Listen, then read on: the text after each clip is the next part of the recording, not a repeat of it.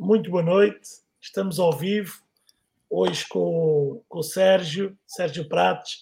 Sérgio, muito bem-vindo. Obrigado por teres aceito o convite. Vou tentar fazer aqui uma mini apresentação, depois tu acrescentarás ou, ou retirarás o que, o que é devido. Obrigado, eu. Obrigado pelo convite. Olha, ao Sérgio Prates, hoje é diretor comercial da Divine Wines. É um especialista em vendas e vinho há mais há mais de 20 anos no, no mercado do vinho, é pai, é um apaixonado, se não estou em erro, por vinho, mas também por champanhe. Aqui atrás. É, é um, um, homem, um homem que gosta de, de tratar do físico, sei que não tens tido tanto tempo, mas sempre preocupado em, em estar em forma. Olha, Sérgio, queria te perguntar, que é a pergunta que eu quase sempre começo: o que é que, o que, é que tu, em miúdo, querias ser? Futebolista, bombeiro, polícia, cientista? Nada disso, eu em miúdo nem sei o que é que eu queria, nem, nem sei o que é que eu queria fazer. Pronto, os meus pais tinham empresas e eu andei um bocado sempre uh, ali a, a, ver o que é que as empresas davam, mas, uh, mas depois optei por não seguir. Estudei arte e design.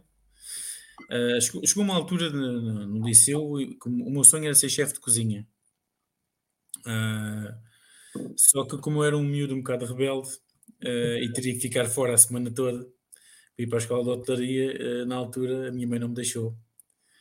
Epá, pronto, foi, um, foi uma desilusão para mim e a minha segunda opção era arte e design, também era, ou seja, chefe de cozinha ou arte e design é a criatividade, não é? Criatividade, exatamente. E aí foi, foi o que eu estudei, estudei arte e design uh, antes de ir para os vinhos, fui para os vinhos por acaso, mas foi uma, a minha segunda paixão era arte e design. E hoje ainda, de vez em quando, ainda fazes alguma coisa ligada à arte e design, mesmo que a nível pessoal? Não, ou eu pintava, não, eu pintava, eu pintava, imenso. Eu pintava, pintava, fiz imensos quadros, cheguei a expor uhum. até no estrangeiro e cheguei até a vender alguns quadros para, em Portugal, para, para até para alguma classe política.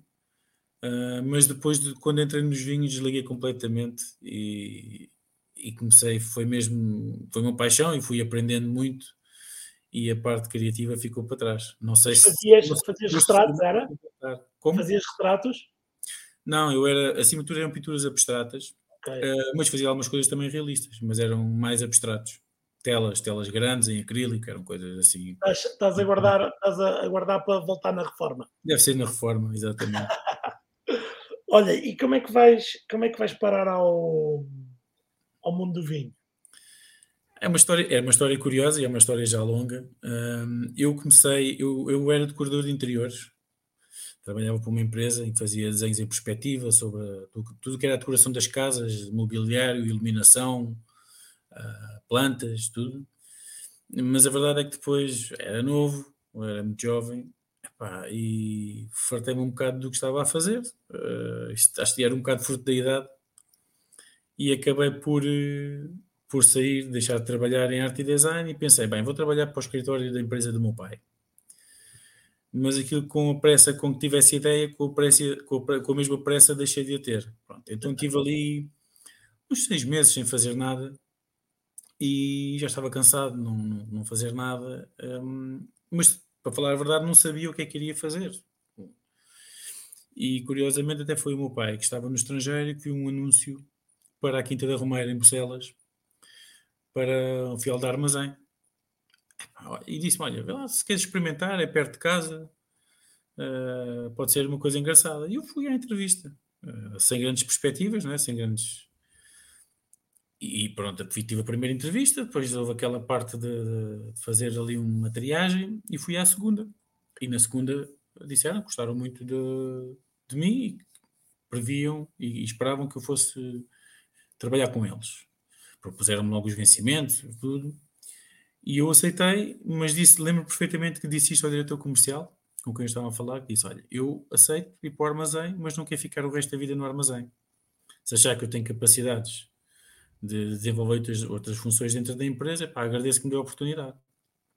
Na altura, a Quinta da Romeira foi adquirida pelo Grupo Companhia das Quintas, e era lá a sede, portanto, o, o que é que acontece?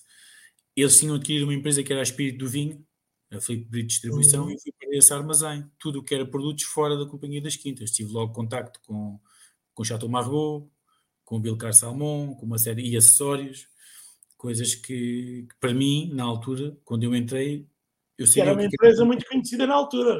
Sim, sim, sim. E, e aquilo para mim era, eu conhecia o que era vinho branco, vinho tinto, champanhe eh, e pouco mais, e os reservas, que eram os vinhos de maior qualidade.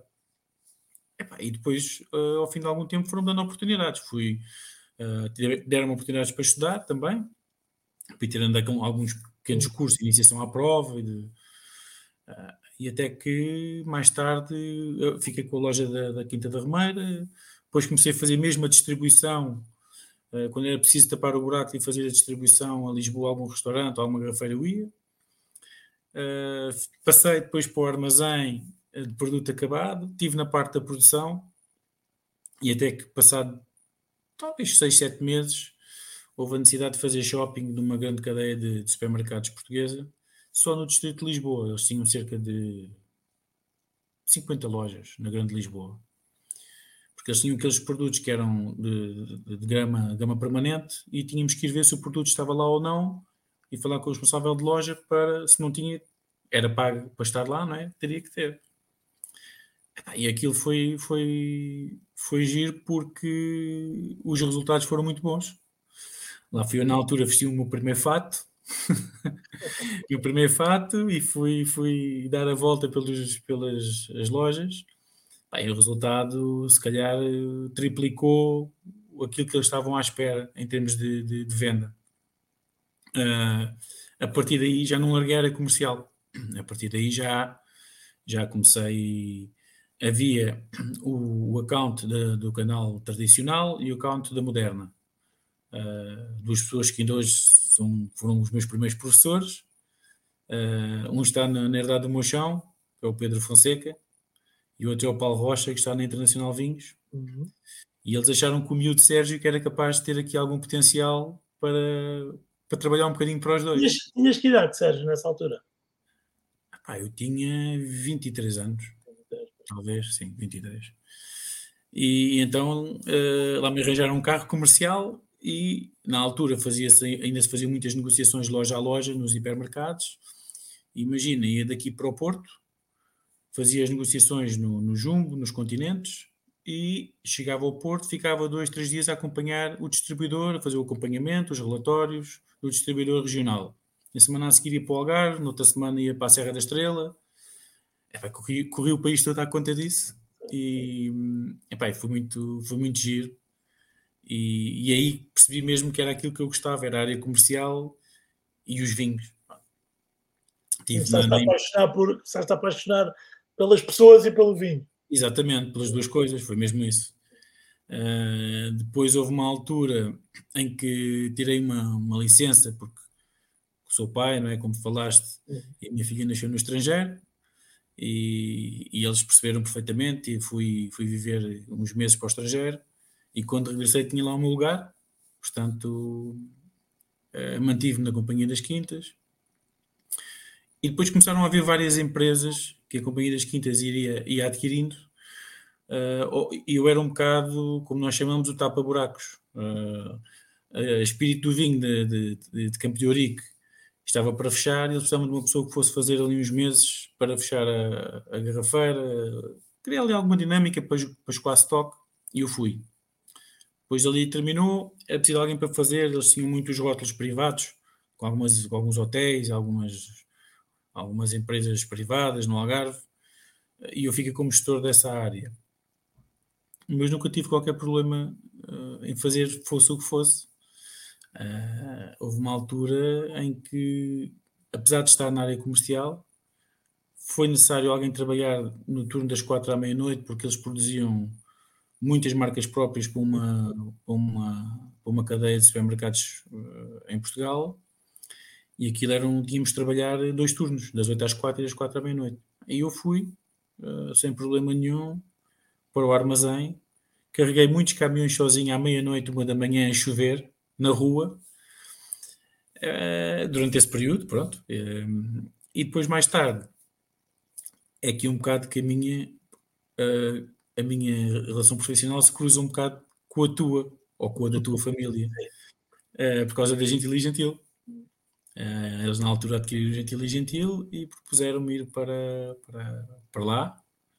Uh, até um mês antes de, de, ter sido feita mesmo a, a transferência, foi quando eu conheci o, o engenheiro José Manuel Quino, o teu pai, o Nuno. trabalhar com o meu pai e com o meu irmão mais tempo, não é? Ainda, sim, trabalhei com o teu pai durante um mês, até ser feita, digamos, a passagem, e com o Nuno trabalhei, trabalhei ainda uma data de tempo.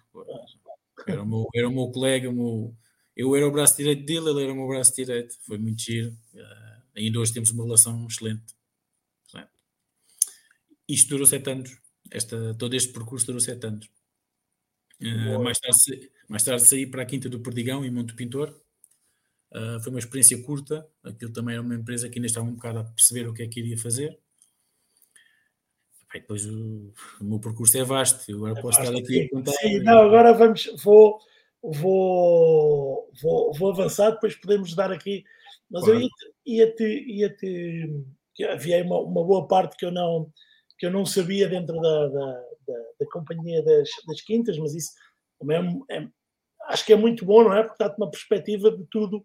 Sim, quem anda a vender e, e, e, sabe o que é que custa a distribuição, o que é que custa o armazém, sabe às vezes as dificuldades dos colegas e sabe como é que as coisas funcionam ou às vezes não funcionam e pode, pode ajudar, mas tu além disso já passaste por distribuidoras, por produtores, também experiência de loja, isso dá-te uma, uma visão do mercado que é um bocadinho diferente que inicia só como vendedor, Exatamente. distribuidor ou de um produtor, dá-te um bocadinho.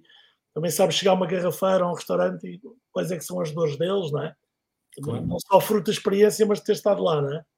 Exatamente. Sim, essa, essa parte, o, o ter passado por todas as partes, todas, todas as, os setores dentro de uma, só não trabalhei, só não fiz uma vindima completa, portanto, essa parte é muito, dar muito know-how e, e, perceber tudo aquilo que eles também, também pedem e precisam e, e realmente foi, foi muito rico nesse aspecto. Ou seja, tu, tu, tendo uma vertente, uma vertente criativa, nunca pensaste eh, vou tirar aqui formação em enologia, vou passar aqui para o lado de criar os meus vinhos, de criar aqui eh, alguma coisa dentro do mundo do vinho seja diferente, ou só achaste, sempre achaste que era mais interessante e o que tens feito nos últimos anos, que é, no fundo, apoiar, apoiar uh, e desenvolver projetos, uh, uns mais novos, outros menos novos, uh, e achaste que conseguias pôr aí a tua, a tua criatividade ao serviço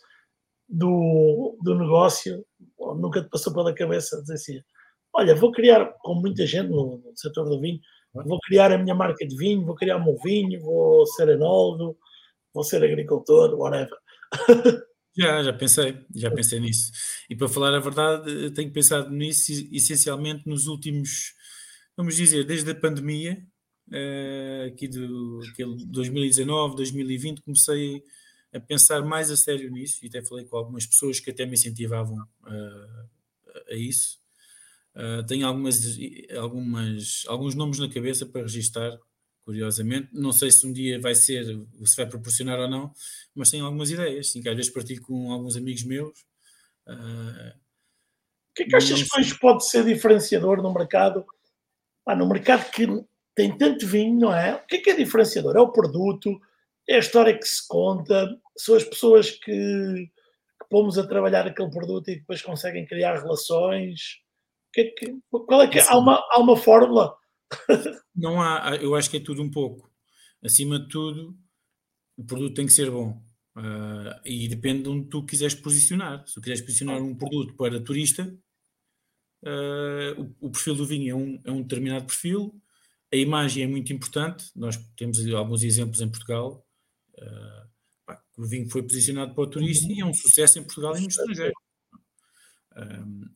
Se quiseres fazer um vinho de nicho, uma coisa num patamar mais elevado, se calhar tens de ter uma imagem mais sóbria, o vinho terá que ter um perfil, terá que ter mesmo um perfil diferente, uh, mas acima de tudo é a qualidade e a relação que depois a pessoa que o vai vender estabelece com o cliente final. Porque isto do negócio dos vinhos, e, e acredito que muitos outros, é a relação. Uh, é o Sérgio porque é o Sérgio, ou é o Rodrigo porque é o Rodrigo. Com as relações que tem de anos e a proximidade que tem. Porque os comerciais, agora uma, uma, uma, pergunta que achas que os, os, produtores e mesmo os donos das distribuidoras, alguns já tiveram experiência de rua, mas estão mais alerta para isso? Porque às vezes a sensação que eu tenho é que não se apercebem uh, do valor do relacion...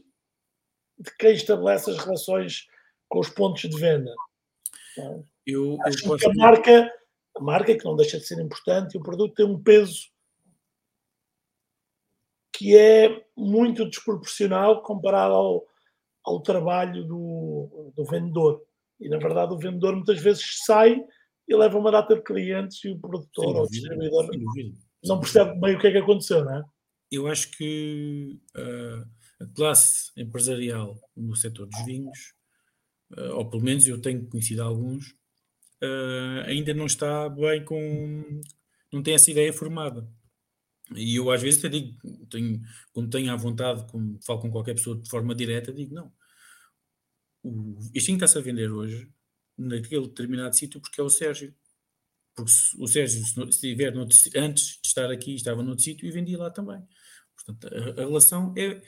Porque com a concorrência que há, a quantidade de rótulos que há, de todas as regiões, dificilmente se faz mal vinho em Portugal, esta é a realidade. Uh, evoluímos muito a nível tecnológico, os vinhos, regra geral, são todos uh, pá, num patamar muito bom, uh, ou bom ou muito bom. Portanto, o que é que é depois a mais-valia? É a pessoa que tem relação com o restaurante ou com a garrafeira, ou até mesmo com o tipo que escreve sobre o vinho, uhum. uh, e que tem o telefone, olha, quer que proves este, queres que prove este vinho novo? Epá, vamos almoçar, prova, pá, dá duas palavras sobre o vinho que, que é importante. Isto não é, muitas das vezes não é a marca, não é o produtor, é a pessoa Uh, a não ser as marcas grandes, claro, que estão criadas claro. e essas já, já, trabalham, já trabalham sozinhas praticamente, não é? Sim, mas tiveram esse trabalho, às vezes que não foi. Também tiveram, obviamente. Foi visível, ou seja, quando se, quando, se, quando se, lança uma nova marca de uma grande empresa, não é, não é uma nova marca de uma pequena empresa, não é? Claro. Já, essa empresa já foi pequena um dia, já. já... Exatamente, exatamente. E olha, esse, outra... é o desafio. esse é o grande e... desafio, é criar as pequenas marcas, as marcas novas e alavancá-las para um patamar médio alto, quer em, em qualidade, em, em, posicionamento e em, em, venda, não é? No final a venda é, é, a parte mais volátil, a área comercial é a área mais volátil, porque se não se vender, se, se o produto não sair da adega, é um grande problema, mas de facto é uma parte muito importante uh, em toda a cadeia de produção e uh, do setor de vinho.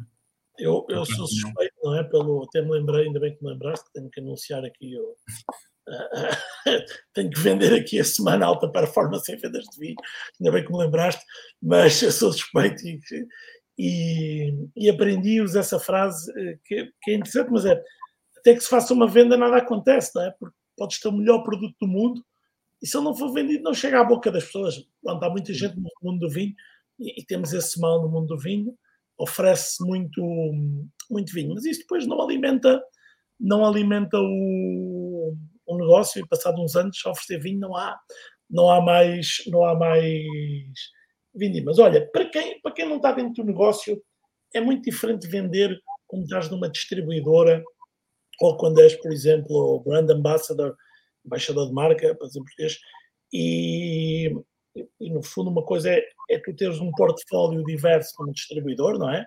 Vais um cliente e tens claro.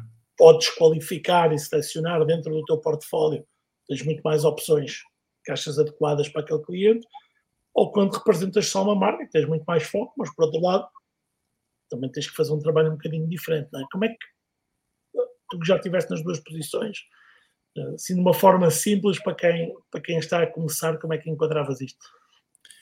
eu, eu, eu particularmente uh, sinto-me mais feliz a trabalhar com um produtor, com uma marca, com um portfólio uh, e uh, a trabalhar aqueles vinhos apenas daquele, daquele produtor. O que não significa que, não, que, que, no, que, no, distribuidor também não faça um, um, ótimo trabalho. Eu, particularmente, trabalhando com brand ambassador, que já trabalhei durante muitos anos, um, ehm, na perspectiva do cliente, quando tu vais a um cliente, um restaurante, uma garrafeira, a sensação que eu tenho é que uh, a atenção é outra. Uh, porque vai a pessoa da marca que vai falar sobre os seus vinhos, que vai. Há sempre uma certa.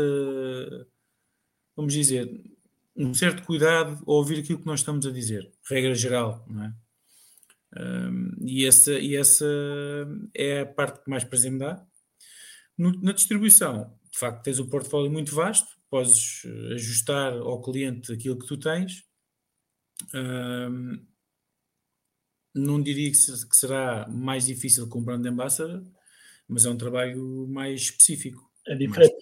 E no, no, tu sendo, sendo o brand ambassador, também te permite aprofundar mais o conhecimento que tens uhum. naqueles produtos, não é? Tens, ou seja, tens um, mesmo com um portfólio grande, uh, mesmo às vezes há casos produtores que têm várias quintas, mas consegues aprofundar muito melhor quando, quando andas, quando és distribuidor, não é? Que tens, tens N produtos, por mais que tu estudes e conheças e proves, não é o mesmo, mesma profundidade de conhecimento, não é?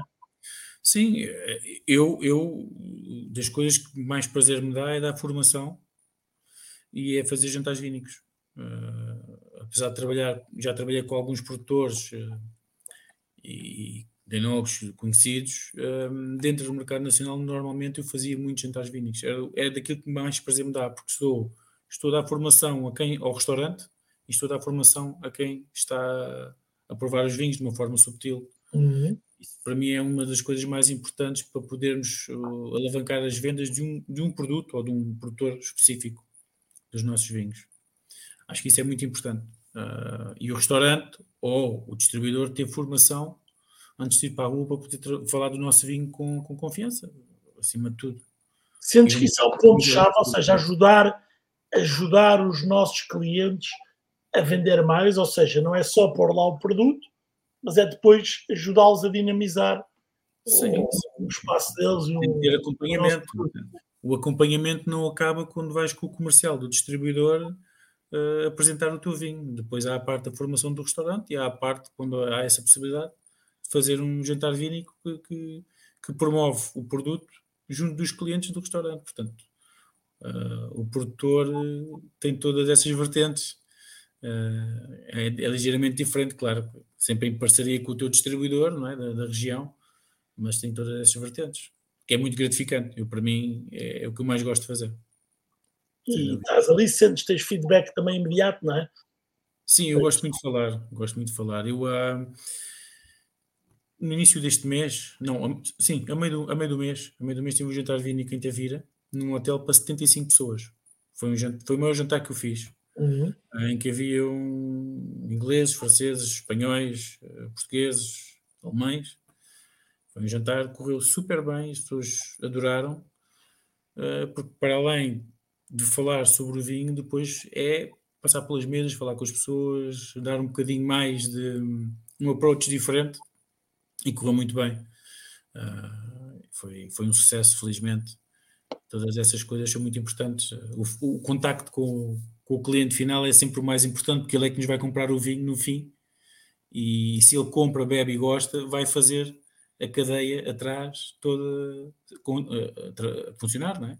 Exatamente, exatamente. Se ele é, é a chave, não é? Claro. É, se, ele, se ele não, não gostar, nada, nada feito. Olha, o que é que, o que, é que faz um, um, No fundo, já explicaste aqui um bocadinho, mas brand ambassador, sobretudo numa empresa não, não gigante, que aí há, mais tarefas mais divididas, mas acaba por ter várias eh, responsabilidades. No fundo, tem essa responsabilidade de apresentar a marca, tem a responsabilidade também de se relacionar com os distribuidores. Como é que, que, é que, que, que é que faz? Para eu não estar eu a responder por ti. Não faz, faz tudo. Um distribuidor pequeno ou médio faz tudo. Faz uhum. desde a, desde a responsabilidade de, das contas, não é? Porque ao fim e ao cabo, o Brand Ambassador também é uma pequena, média empresa, é um account que faz tudo isso. Uh, uh, ele faz a gestão das contas, faz a gestão do distribuidor, faz o acompanhamento aos comerciais, faz a formação, faz os jantares vínicos, quando, quando assim é permitido. Eu, felizmente, tenho tido sempre essa felicidade de poder. E, e, quer dizer, ele faz todo o percurso desde que o vinho sai da adega até o vinho ser vendido no restaurante ou na garrafeira. Uh, este é o trabalho do brand ambassador de uma pequena média empresa. Sim. Portanto, no fundo é um vendedor, não deixa de ser um, um vendedor. vendedor. É um vendedor. vendedor. Uh, com, com, sentes? É, é, é uma pergunta que estás à vontade para, para, para passar, nem tinha preparado, mas é uma pergunta que eu. Tu, tu já estás no mercado há bastante tempo e, e o perfil dos vendedores não é o mesmo desde há 20 e poucos anos para agora. Continua haver, continuam todos a coexistir no mercado, mas hoje temos uh, gente na área comercial que é sommelier, que vende enologia uh, e que às vezes não tem tanta uh, preparação para comercial, também não, não, está numa fase mais inicial, ainda não conseguiu conquistar tantas relações. O mercado também não é igual ao que era há 20 e tal anos, não é? Que havia menos sítios e havia menos gente, menos marcas, e conseguia-se criar relações, se calhar era, não era tão difícil. Um, depois tens outro perfil de vendedor, que eram às vezes grandes vendedores, mas com menos conhecimento do produto, porque estavam mais focados no relacionamento e era diferente uh, vender. Como é que sentes que isto hoje coexiste e, e se vês uma boa uma boa evolução ou se ainda vês que falta muita, muita preparação para, para vender? É assim, coexiste porque também existem vários clientes de vários perfis. Acima de tudo, eu sou da altura, eu sou da altura em que ali na zona do Guincho vendi uma paleta para dois restaurantes ou para um restaurante, não é? Assim, relativamente fácil. Normal. É, era uma coisa normal, no verão era muito normal. Uh, e então essa, essa, essa questão, eles coexistem porque também há muito perfil diferente de cliente.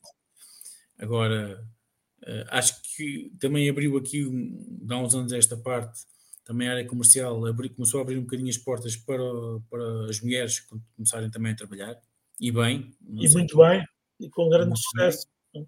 Sim, com grande sucesso, e acho que deu aqui também um, ao fim e ao cabo, deu aqui um, uma visão diferente também da abordagem, porque cada pessoa tem a sua maneira de trabalhar, as minhas têm a sua maneira de trabalhar, e, e se calhar até tornou um bocado mais, como é que eu posso dizer, tornou um bocado mais competitivo o setor comercial. Uh, eu acho isso. Uh, sommeliers, sommeliers têm preparação uh, dentro daquilo que eles estudaram, não é? Mas lá está, falta muitas vezes a relação com o cliente final com o cliente final, refiro sempre restaurante, garrafeira. Sim. Uh, há, há, tudo, há tudo. Uh, também... Olha, falar em, falar em sommeliers, temos aqui o David Rosa a fazer uma pergunta. Tendo em, um abraço, David. Tendo em conta um o trabalho do Brand Ambassador, qual é a prioridade? Vender ou apresentar o produto que representam? Com Brand Ambassador? Essa é uma pergunta curiosa. Temos que apresentar o produto, obviamente que o objetivo final é vender. Uh, é as duas coisas. Primeiro apresentar, o brand ambassador primeiro apresenta o produto. Primeiro apresenta, cria relação, obviamente com o intuito de vender, sempre. sempre. Sim. Como atrás, nós tratamos das contas, portanto, temos que vender. tem, tem que se pagar o, o, o ordenado, tem que ser. Olha, outra, outra pergunta, estou a aproveitar aqui, apesar de, apesar de fazer um disclaimer que o Sérgio já tem muita experiência, mas é mais novo que eu. Não é muito, mas é um ano. uh, estamos impecáveis. Uh, ele, ele porque se cuida e eu porque como bem, estou redondinho. Eu também como bem. eu sei que comes bem, eu sei que comes bem. Como sou ruim, não engordo. Mas olha, ia fazer uma pergunta um, que é relativa à tecnologia.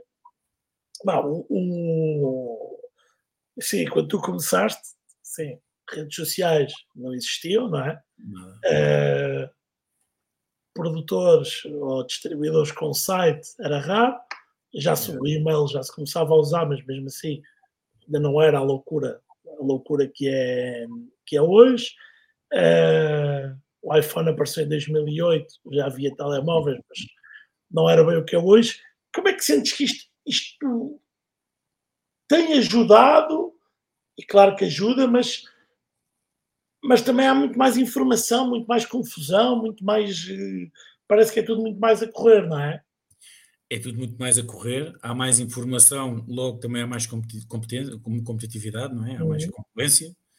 Nós somos invadidos todos os dias por. Eh, eu abro no Instagram e publicidade de produtores de vinho e vinhos e blogs e sites sempre, sempre, sempre, e garrafeiras e sites por isso, exatamente portanto e essa, é, e, essa é outra questão também das lojas online cada vez mais. Tenho essa pergunta assim que era também como, como é que isso veio também eh, modificar o mercado o online?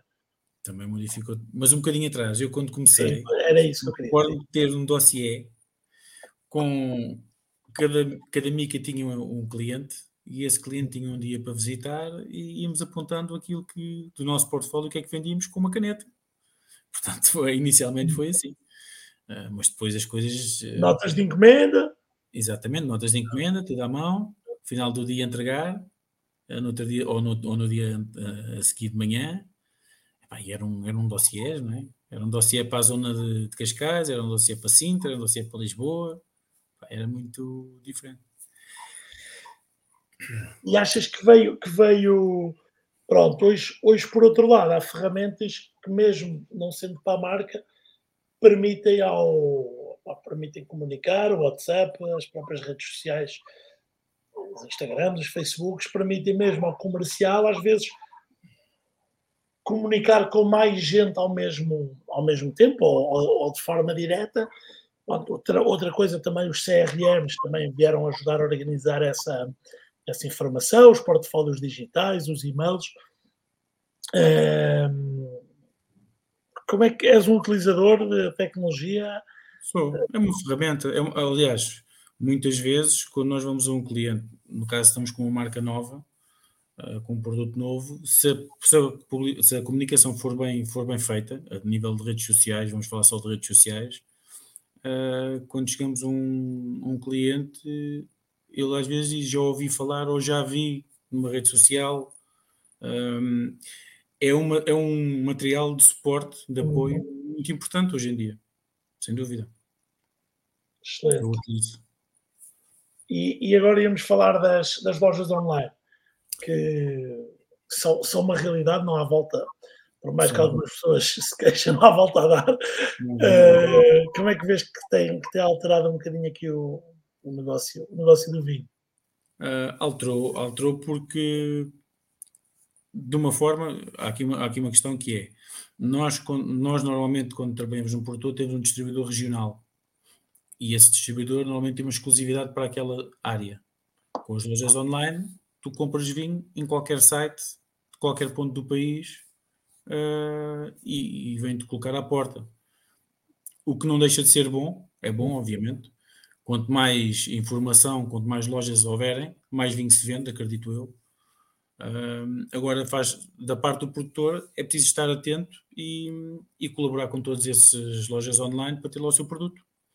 E depois também, obviamente, a questão dos preços estarem sempre uh, bem balizados para não, para não haver muitas diferenças, não é? Isso sempre vão haver, mas. Eh, isso é uma guerra, não é? Porque é preciso, às vezes os preços podem não estar bem estruturados, isso também se calhar faz parte, provavelmente faz parte do teu trabalho, uh, quando estás com o produtor, pensar isso e, e, estar atento ao mercado, mas às vezes não estão bem estruturados e houve alguns, alguns erros uh, anteriores e depois vê-se vê algumas situações, hoje com o online elas são, são mais visíveis. Uh, como é que, como é que se lida com, com isso? Porque há sempre aquela coisa, às vezes, do, da loja online ou da garrafeira que também tem online, dizer, ok, já comprei o produto, o produto é meu e eu, eu faço o que quiser. Coloco o preço que entender. É um clássico.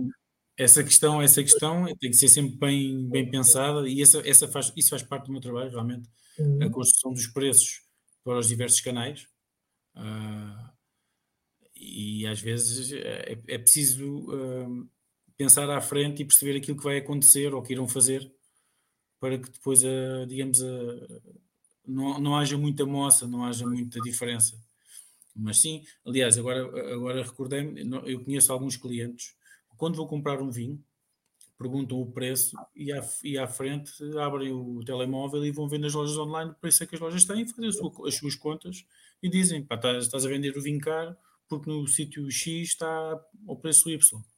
Portanto, tudo isso, cada vez mais, com, os, com a informação que há, é preciso ter muito cuidado na construção de preços e, e com os parceiros também, obviamente, que, que temos, não é? Exato, também é preciso conhecer bem o mercado para saber que, que há coisas já que não. Ou seja, pode, negócios podem ser tentadores, mas depois vão dar, vão dar maus frutos, não é? Claro, claro. A médio prazo dão, dão, dão bons frutos no, naquele negócio, mas depois a seguir. Pois. Eh, no fundo, é tudo que tem a ver também com a construção de relações e conhecer as pessoas, não é? Claro. Olha, temos aqui duas perguntas da Dina Janeiro e do Rui, que eu vou colocar aqui e vou ler para quem nos ouve em podcast, se eu conseguir, que o meu mouse não está a querer cobrar, consegui. Pergunta da Dina Janeiro. Boa noite. No início de uma marca de vinhos com as funções de comercial e aeroturismo, que sugestões me podem dar para dar a conhecer melhor estes vinhos? E acrescenta que são vinhos de talha longa guarda. Uh, como comercial, uh, na área comercial, como dar a conhecer? A melhor forma, e, e, e eu quanto a mim falo, a melhor forma é uh, formato digital. E é no turismo ter uma boa comunicação a nível digital e depois, obviamente, ter uma pessoa que possa começar a, a trabalhar no, no, na rua, não é? no mercado. Uh, essas são as duas formas. Já está, como falei há bocado, o digital é um ótimo suporte para quem depois vai para a rua uh, com uma marca nova. Acho que são as duas ferramentas fundamentais hoje em dia: o digital e a pessoa. O, lá está o brand ambassador. No fundo, o digital cria logo primeiro contacto, mesmo que pequeno, Exatamente. Já, já faz ali um clique quando a pessoa depois nos vê presencialmente, não é? Comunicação bem feita, quando vai comercial, já ouvi falar, olha, tenho interesse, estou curioso para conhecer, para provar. Já se gerou curiosidade, gerou-se interesse. Sim, sim. Boa, excelente, Sérgio. Olha, pergunta aqui do Rui. Ui, Rui Ferreira, boa noite. Para quem está a iniciar, qual o melhor procedimento de aprendizagem, Rui? Eu não tenho a certeza se o Rui está na área comercial, mas penso, penso que sim. O melhor. O melhor... Eles respondem a inscreverem-se no N12, não é? é acima de tudo, acima de tudo é, é tirarem um curso, tirarem um curso de iniciação à prova, porque o mercado do vinho, o negócio do vinho é um negócio muito, muito peculiar, muito particular Uh, e às vezes dizem, às vezes fazem esta pergunta também: é pá, tu não te a fazer outra coisa? Não, só sei fazer isto. Uh, porque realmente é um negócio muito peculiar. A pessoa que, que trabalha com vinhos e que trabalha com paixão, e eu tenho essa felicidade de fazer aquilo que gosto. Uh, o meu trabalho é o trabalho que eu gosto, apesar de não ter sido planeado há 20 e tal anos atrás. Portanto, eu acho que o principal é tirar um curso, um curso de iniciação à prova um curso, se for para comercial, por aquilo que eu percebi, uh, terá um curso também de, de, algumas técnicas de vendas. É importante. Hoje em dia, com a concorrência que há, para ser um bom comercial, tem que saber aquilo que está a vender e tem que saber algumas técnicas de venda para mais rapidamente poder ter aqui uma, uma proximidade de relação com o cliente. Exatamente, exatamente. Mesmo isso. Eu, eu só acrescentaria, se me permites, que acho que é uma coisa eh, que acho que ajuda muito para quem está a começar e às vezes não conhece o mercado, irem a provas, eh, sim, irem sim. a provas em garrafeiras. Eh, hoje é fácil de saber o que é que está. Então, se for a Lisboa, Porto e mais alguns locais, há muita coisa a acontecer. Eh, irem a provas, conhecerem as pessoas e depois ir para a rua, apresentar, aprender aprender com os, aprender com os erros, estudar, aprender, estudar, aprender, estudar, aprender e, e uma coisa que é muito importante, que eu acho que fazemos pouco, que é eh, tentar analisar o que fazemos. Sim. É uma coisa que nós fazemos. Autocrítica. Fazemos estar, ter um bocadinho de, em português não sei a palavra, mas de, de awareness, de alerta para o que estamos a fazer. Sair um cliente correu bem, correu mal, o que é que eu fiz? Fiz bem, fiz mal, o que é que eu disse? Eu já perdi vendas porque falei demais, ou já conquistei outras porque não falei ou porque disse aquilo e tentar analisar, analisar um bocadinho. No sentido de autocrítica, não é? De, Exatamente. Começar, sim, claro. Exatamente. É, acho que às vezes isso falta, falta muito em todas as, as profissões. Acho que é, é, é muito, muito importante.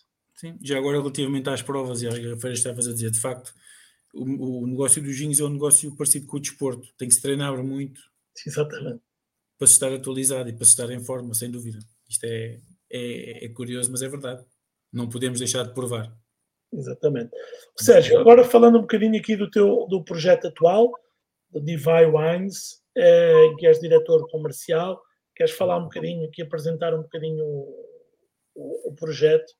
Sim, e nos últimos, agora, sim, agora, nos, últimos, nos últimos anos, desde, desde 2016, hum. eu comecei como brand ambassador, diretor comercial e algumas empresas, estive no Alentejo, Paloriano no Alentejo, não foi? Paloriano, tive vários anos. É curioso que ainda hoje há pessoas que me veem, por causa da, relação da, da, por causa da questão da relação, há pessoas que me veem nos eventos, nas feiras, uh, e, e, e, que me dizem: Tu não estavas no Paloriano? Sim, já saí em 2019. Mas ainda, ainda, ainda me associam à imagem, ou seja, à marca uh, a nível nacional. E é gratificante, é muito gratificante. É sinal que o trabalho foi bem feito. Portanto, depois fui para a Quinta do Pessegueiro, Uh, tive também um projeto na, na, na Benin, na Benin Wine Company, ou Benin Door State, no Douro, e entretanto vim novamente para baixo. Temos a Divai, eu sou diretor comercial. A Divai é de um grupo grande, uh, do grupo Asinor, uh, um grupo empresarial. Os hotéis, entre outras coisas, os hotéis Sana, não é? Sim, sim. O principal, digamos, o, o mais comercial, mais, mais comercial é? é o grupo Sana. Uh, e a Divai já existe há cerca de 9 anos. A marca já existia e era produzida para os hotéis. Surgiu numa ideia da administração com, com o enólogo conhecido uh, no Alentejo em produzir os vinhos para o hotel, uma marca própria para o uhum. hotel. E eram produzidos na herdade desse, desse enólogo. há cerca de dois anos surgiu a oportunidade de comprar uma herdade no Alentejo, em Estremoz, e a Divai a DIVAI, a administração da Asinor, ponderou e adquiriu. Ou seja, a adega estava montada, uh, apesar de serem 180 hectares de vinha, são cerca de 50, uh, de 180 hectares de terreno, são cerca de 50 de vinha. Já eram lá produzidos vinhos há alguns anos, que entretanto deixaram de aparecer no mercado. E agora foi um bocado reestruturar e requalificar a vinha uh, e com a Divai sendo produtor engarrafador, uh, e a minha entrada na, na Divai é também devido a isso, uh, começámos a abrir o mercado nacional, ou seja, são os vinhos para os hotéis, nossos, com a nossa identidade, e são uh, os vinhos para todo o mercado nacional, restaurantes, garrafeiras, portanto. É a criação, de, criação e a parceria com distribuidores regionais, os acompanhamentos. Eu não trabalho sozinho, trabalho também com, com um colega meu a nível nacional uh, e trabalho também uh, com uma colega a nível internacional. Isto para dizer que, a nível internacional, a Divai já trabalha há cerca de seis anos. Ok? A Divai foi hotéis e mercado internacional. Porque também temos uma operação grande em Angola, uh, que também temos lá hotel e, e, outros negócios, portanto começou por aí. Uh, o mercado nacional apareceu há um ano, há cerca de um ano, um ano e, e dois meses com a minha entrada. É que começámos a abrir o mercado nacional com a distribuição, em que foi feito um plano de negócio uh, para criar a marca e consolidar a marca no mercado, e lá está, uma das, um dos tópicos mais importantes era a comunicação. Dúvida. E olha, achas que um, o que é que eu te ia perguntar? Ou seja, como é normal, normalmente há aqui duas vertentes que das empresas mais pequenas às vezes são feitos pelos próprios produtores, donos, mercado internacional e mercado nacional. Tu tens, penso eu, tanto sempre mais focado no mercado nacional, não sei se já tiveste alguma, em alguma das marcas, também penso que sim, um bocadinho de experiência internacional. É uhum. diferente a abordagem de um, quando vais falar com um importador, quando vais falar com um distribuidor. É, é, o que eles procuram do outro lado é, é diferente. Sim. Uh, vou falar em termos genéricos. Hum. Em Portugal, um distribuidor procura, obviamente, um, bom vinho e um excelente preço. Quando falamos com o mercado internacional, muitas das vezes, isso também depende do produtor com que trabalhas, muitas das vezes procuram qualidade. Perdão. Desculpa, desculpa, fui eu que tossi. Ou seja, eu, sim, procuram a origem. Ou seja, eu uh, o ano passado tive uma reunião com sete, talvez sete importadores dos Estados Unidos e desses sete, cinco deles, nas primeiras três perguntas, o que fizeram, a pergunta que fizeram foi sustentabilidade. Ou seja, eles já procuram mais uhum. do que só o vinho uh, dentro da garrafa e a qualidade do vinho. Eles já estão um pouco mais, então nos Estados Unidos penso que é, que é mesmo um ponto fundamental para se vender para os Estados Unidos. Uh, é bom. diferente a abordagem. E há, e há, há, países que já estão a colocar nas suas regras mesmo, né? os, os países nórdicos, sim. critérios de sustentabilidade, não é? Eu ia falar sobre isso, sim. Uh, já estão mesmo. Estão a colocar e acredito que daqui a poucos anos, quem quiser trabalhar bem no mercado internacional uh, tem, que ter, tem que estar mesmo com, com, com o seu produto, com o seu, com o seu negócio sustentável.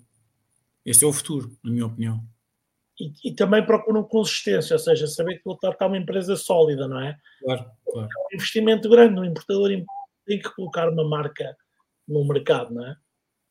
Sim, eles têm, eles têm que perceber, é aquilo que eu estava a dizer, eles, têm muita atenção à origem, perceber o que é que está por trás daquela garrafa. Não é só o preço, é a qualidade do produto, obviamente, e é, eles gostam muito de vir conhecer a o sítio não é? onde é produzido o vinho e falar com as pessoas uh, na, nas herdades, nas quintas, para perceber se é um negócio sólido, porque o investimento que eles fazem ao importar um vinho é, é enorme.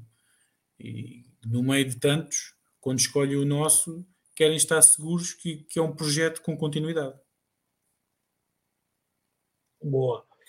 Olha, tenho aqui uma, uma, uma pergunta que tem a ver aqui um bocadinho com o teu percurso no, no, nos, últimos, nos últimos anos e que tu tiveste Alentejo, Douro, Douro, Alentejo. Uh, sentes que, e agora não falando dos casos concretos, mas obviamente que tu estando nesses produtores depois acabas por estar mais também ir à região, estás no teu mercado, mas, mas vais mais à região há abordagens diferentes por, por, por região, e agora falando aqui de Douro e de Alentejo, um, sentes que os produtores ainda têm visões diferentes e abordagens diferentes? Uh, ou, ou, já o mercado está mais formatado? Uh, eu acho que ainda há alguma ligeira diferença. Uh, o Douro e Alentejo são as regiões que, quer queremos, quer não, são as regiões que mais vendem o Alentejo é que mais produz, o Douro é que tem se calhar neste momento mais produtores, pequenos e médios. Um, no Douro privilegio, na minha opinião, um pouco mais o preço médio mais elevado do produto. Também é, percebe-se perfeitamente, o hectare é mais caro, a mão de obra é mais cara, portanto, para produzir um vinho mais caro. é tudo muito mais caro. No Alentejo temos uh, preços uh, relativamente diferentes.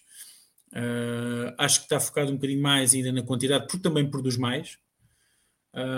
Portanto, ainda continua a ser ligeiramente diferente. Depois há as outras regiões que estão a fazer coisas ótimas. O Dom faz vinhos fabulosos, a região de Lisboa, Tejo, Algarve está agora a começar e mesmo a voar o pico. Há uns anos esta parte também está a fazer coisas muito boas. Eu acho que há vinho bom em todo. todo Basicamente já não temos. Estás a fazer vinho bom em todo lado, não é? Todo lado, todo lado. Fazemos maus vinhos em Portugal, é impossível. Só se houver uma contaminação, uma coisa, quer dizer, uma, um acidente que possa haver, mas não. Cada vez mais é difícil isso acontecer. É só por, por querer. Olha, uma, uma pergunta aqui que parece um bocadinho desconectada do, do tema, mas eu já te conheço há, há algum tempo. É, tu és um apaixonado pela, pela, pela boa forma física, tens, tens cuidado, tens cuidado com a aparência.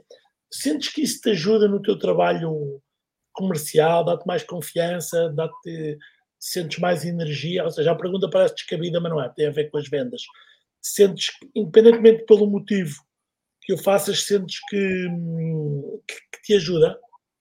Sim, eu acho que a aparência é importante em qualquer negócio e o negócio de relação principalmente.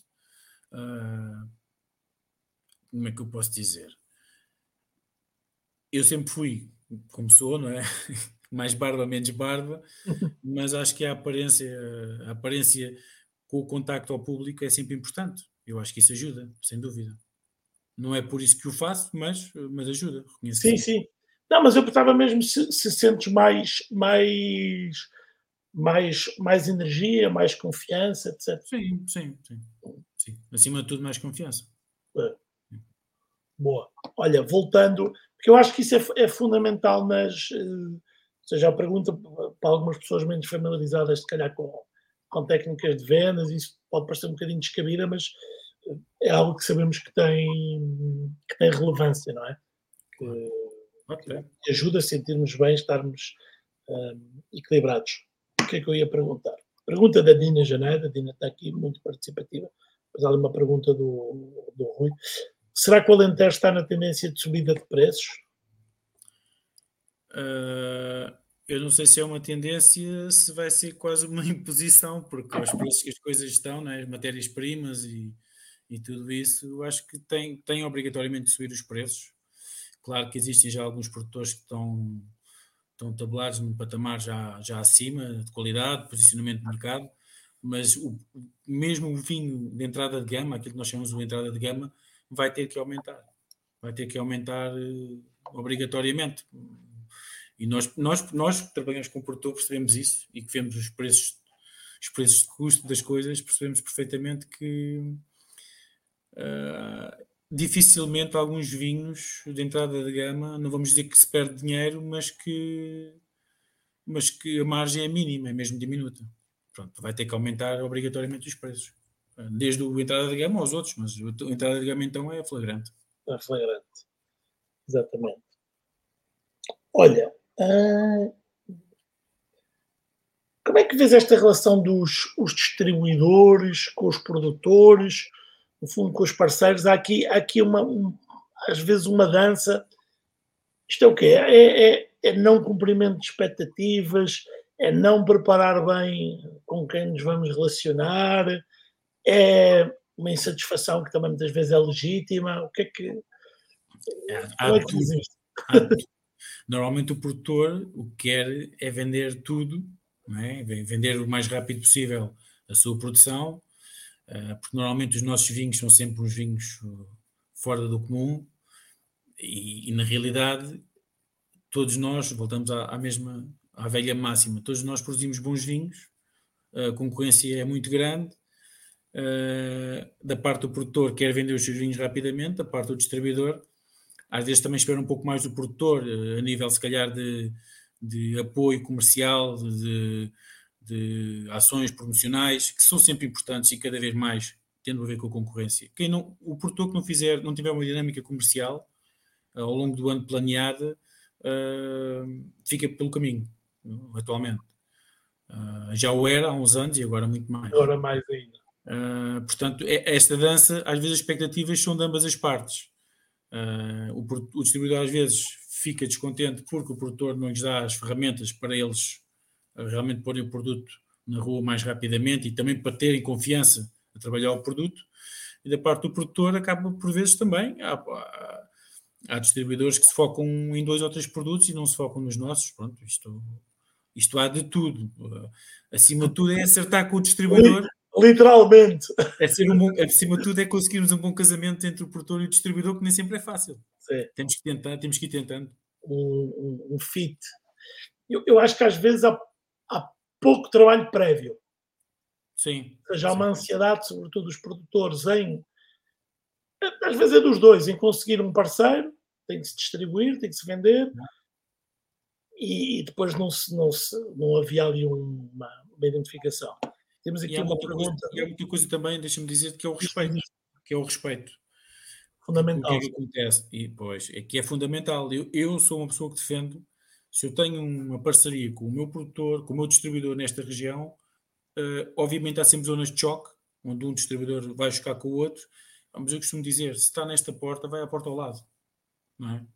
Uh, não vais 20 cêntimos por estar a estragar o preço do teu colega que está ali do outro lado, depois ele vai baixar 30. E do vinho, e do vinho, e estragar, sim, sim, sim. O, estragar a marca, não é? Exatamente, portanto, há sempre esta questão do respeito. O produtor tem que ter respeito pelo distribuidor, e eu defendo isso uh, afincadamente, pá, e o distribuidor também, uh, se está na Zona Norte, é pá, não venha a Lisboa. não venha a Lisboa vender o nosso vinho, nós temos exclusividade no Norte e defendemos o distribuidor do Norte, ele que não venha ao Sul, e vice-versa, não é?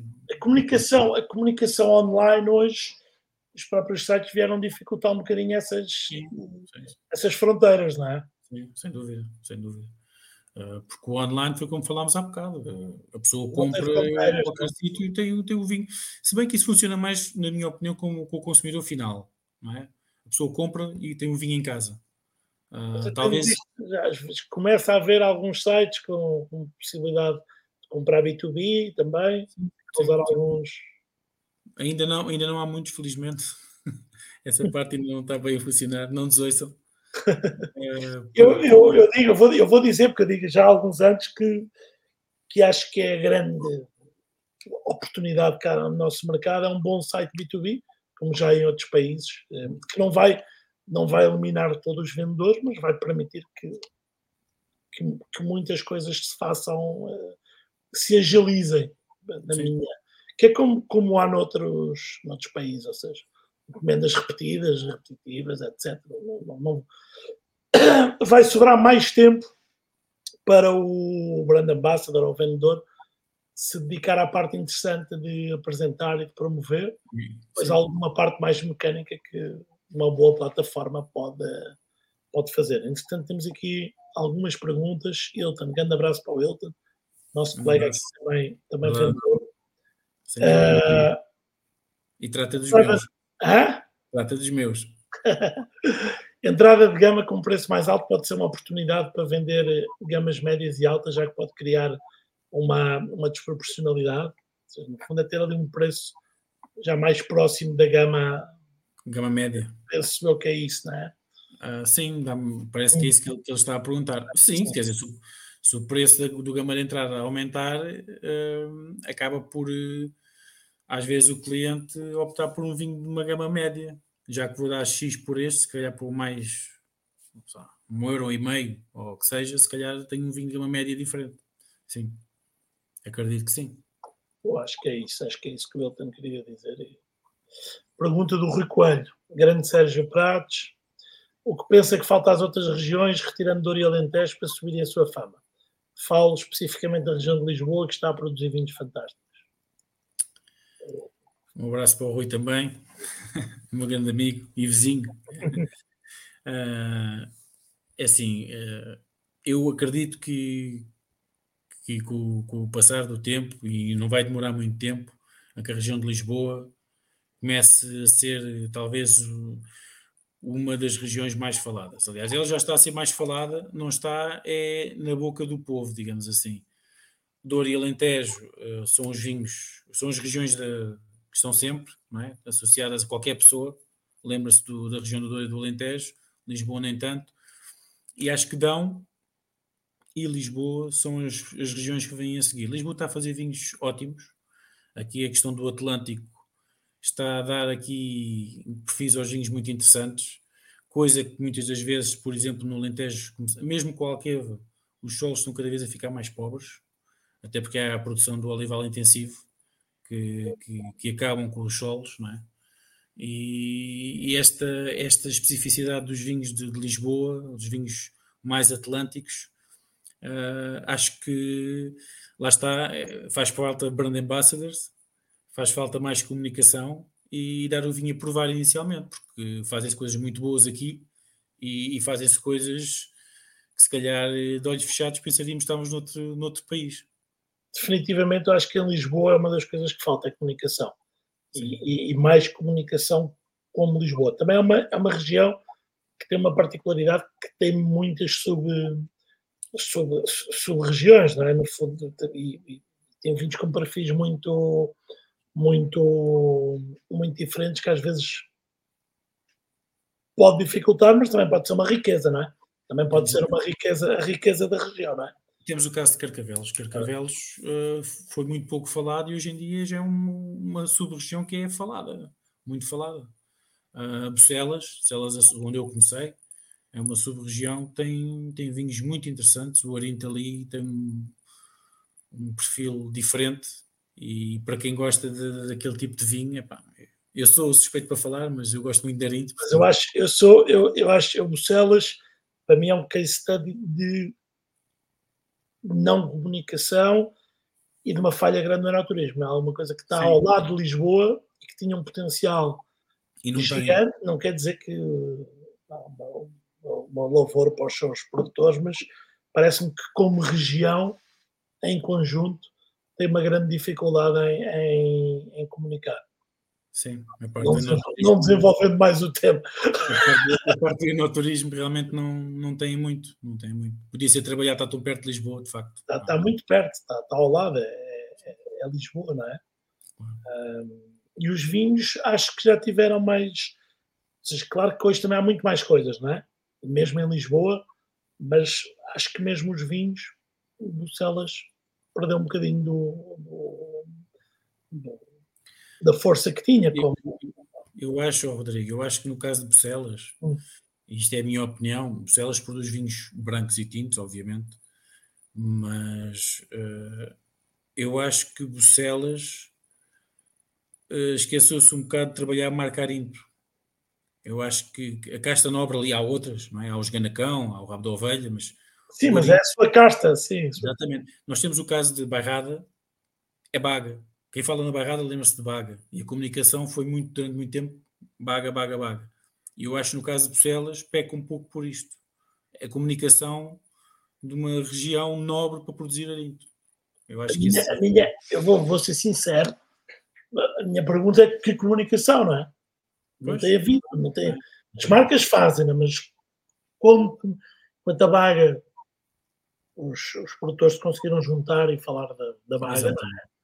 Um, acho que não tem havido essa comunicação conjunta, pelo menos com força, não é?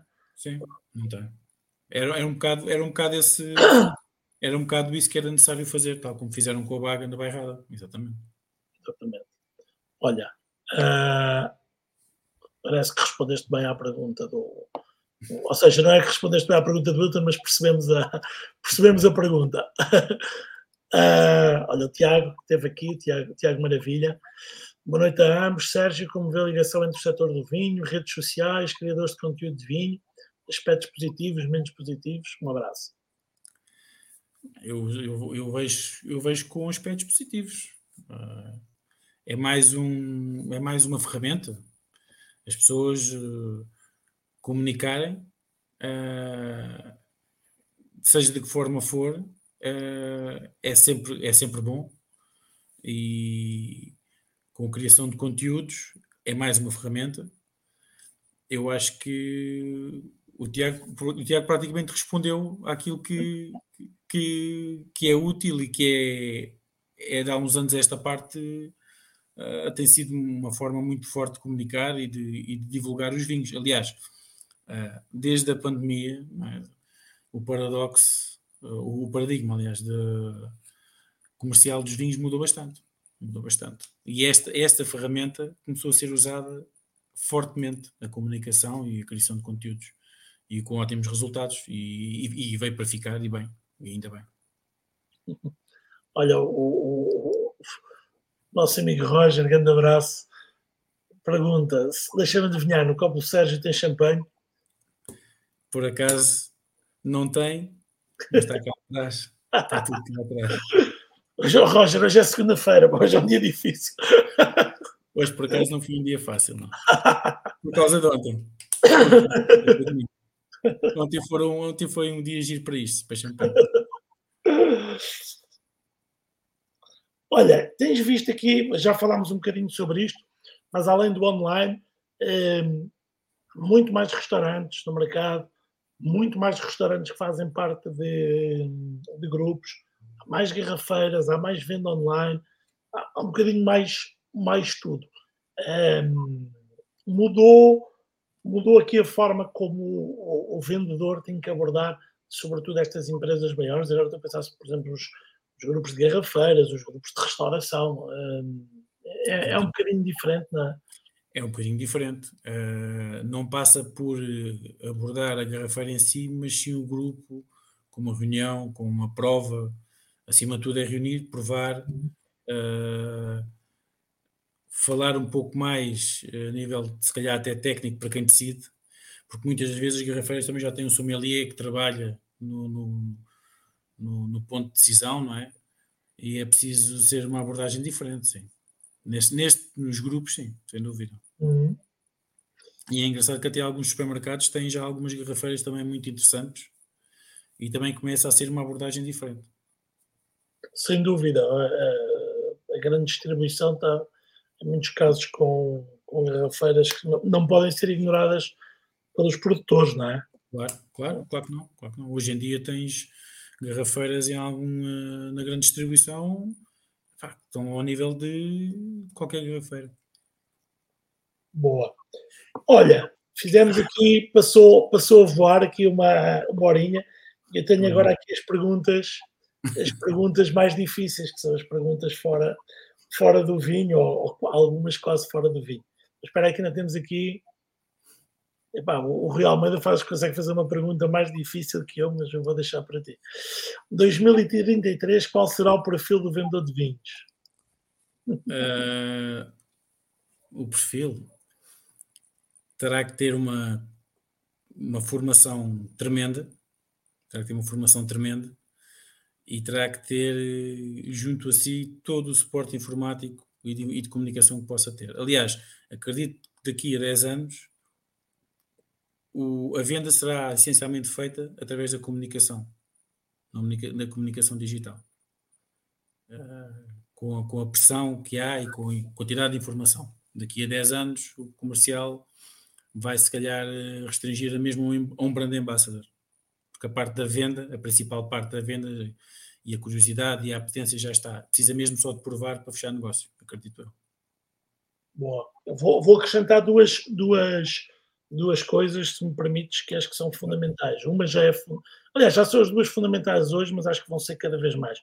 Os, os mercados estão a mudar a uma velocidade vertiginosa, portanto, a capacidade de adaptação uh, a adaptabilidade vai ser o, o, uma das coisas que fará a diferença entre quem consegue ter sucesso ou não, porque estamos a evoluir a uma velocidade muito, muito grande. Ainda ontem estava a ouvir um, um programa sobre, sobre restauração e era nos Estados Unidos, várias entrevistas a donos de restaurantes e a palavra comum era adaptar, adaptar, adaptar, adaptar, adaptar e hum, vários tipos de, de de negócios de restauração e, e, para nós nós temos que nos adaptar a essa, essa mudança. E a outra coisa é conhecer o negócio do nosso cliente.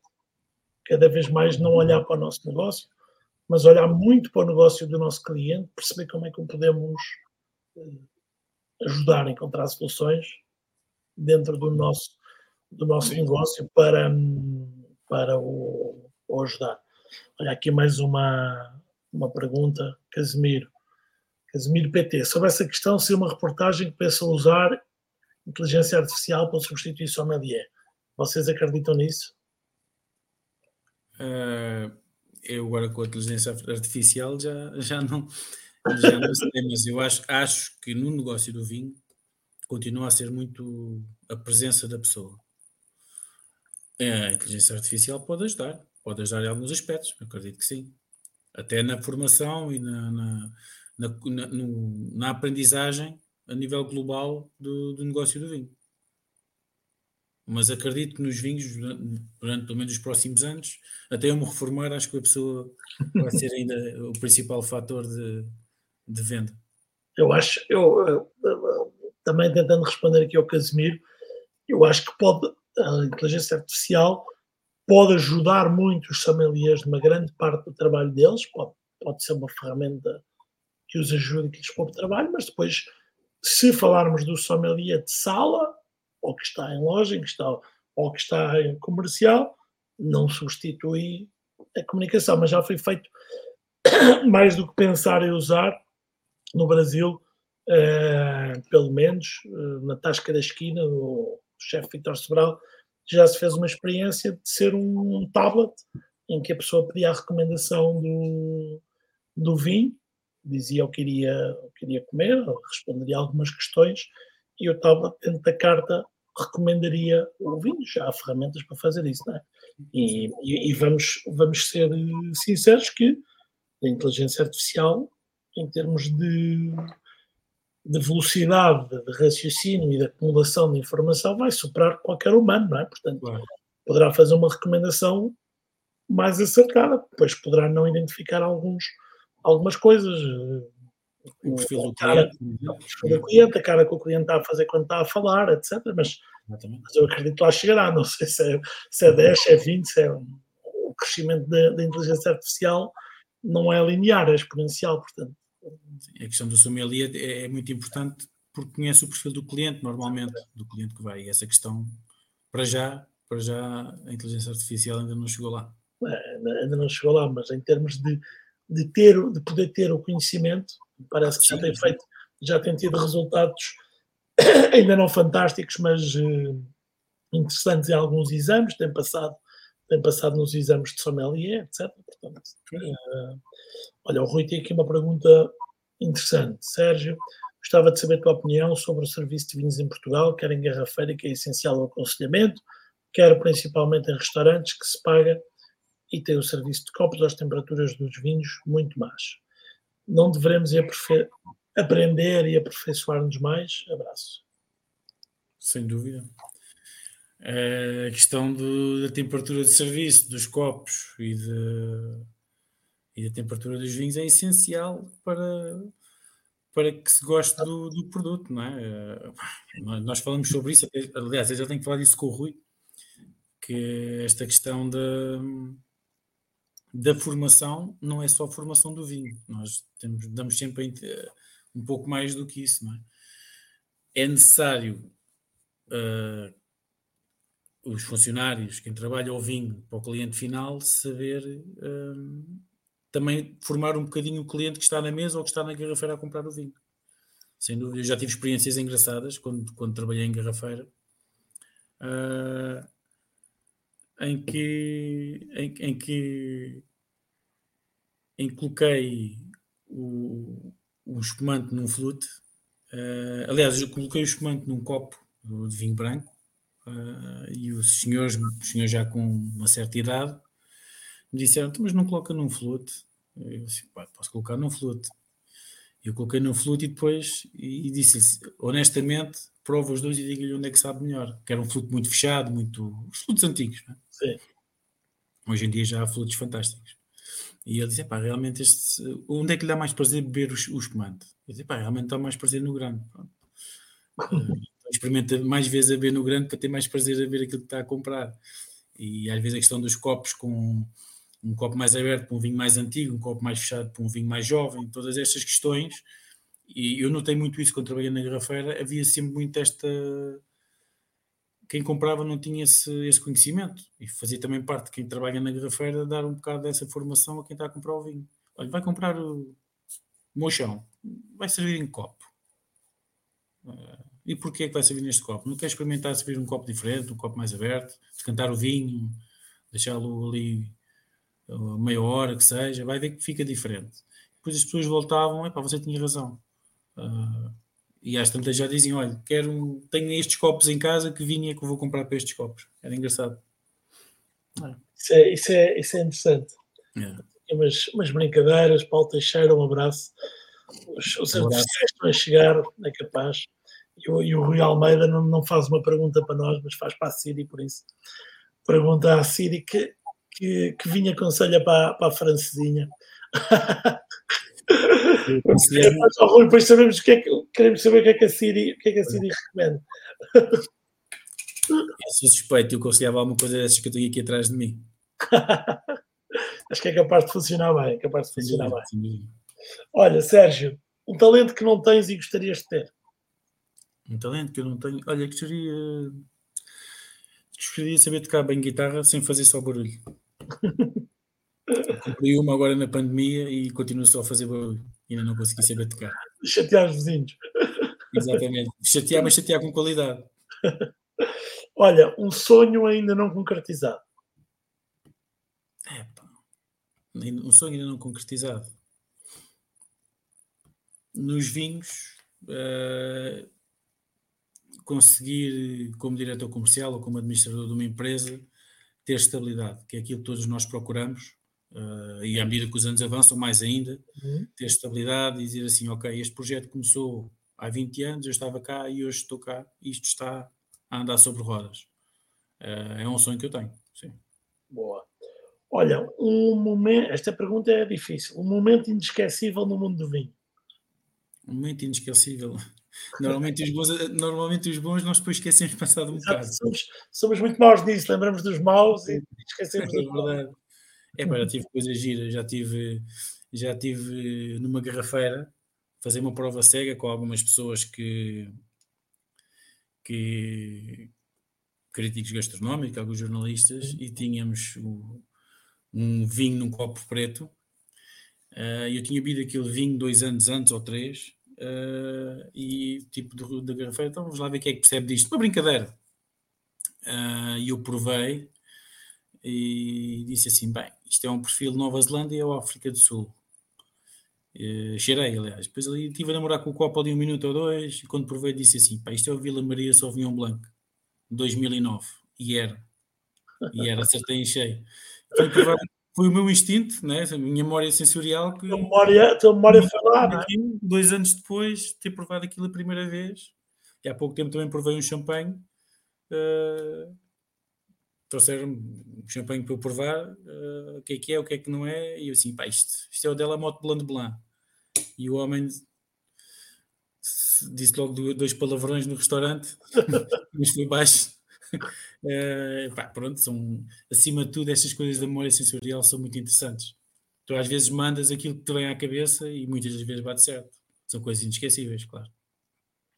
Ter Excelente. provado no salão de 90, ter provado no champanhe salão de 96, é a primeira vez na vida, e me terem vindo as lágrimas aos olhos. Pensava que já tinha provado coisas boas, mas ah, quando provei aquilo, saí fora da órbita, sem dúvida, e há coisas que nos ficam na memória, sem dúvida. Ah, provar esse, esse, esse champanhe foi fabuloso. E passados uns anos consegui adquirir uma. Olha, temos aqui o, o- Rui a dizer que, que pode trocar conhecimento, te ensina a tocar guitarra em troca de, de conhecimento aqui do mundo dos vinhos. Está. Olha, Sérgio, para terminar, um, um conselho para o Sérgio quando começou lá há muito tempo a trabalhar em, em vinhos. Um conselho para o Sérgio. Para o Sérgio mais, mais jovem. O Sérgio mais jovem. Epá, se calhar podia ter, ter tido um pouco mais de, de, de ouvir um pouco mais o que algumas pessoas me disseram, apesar de ter tido sorte, porque de facto as pessoas eh, acreditavam no, no- no potencial que eu poderia ter, mas se calhar se tivesse tido um pouco mais de atenção, podia ter, ter crescido de forma diferente, mas não, não me posso queixar da forma como cresci, porque de facto estes anos todos eh, conheço muitas pessoas, conheci muitas pessoas e o percurso foi, tem sido, tem sido muito, muito engraçado, muito giro. E não vai parar, obviamente. Está jovem. Sérgio, olha, muito obrigado. É, foi foi um, um prazer falar aqui contigo e já nos conhecemos há muito tempo, mas conhecer um bocadinho melhor da tua, da tua história e as tuas ideias sobre o, o vinho e o negócio e o negócio de vinho. Um grande abraço e bom, bom trabalho e boa sorte também para os, para os vinhos de contigo. Obrigado. Um grande abraço. abraço. Um abraço a todos. Muito obrigado. Obrigado a todos. Obrigado.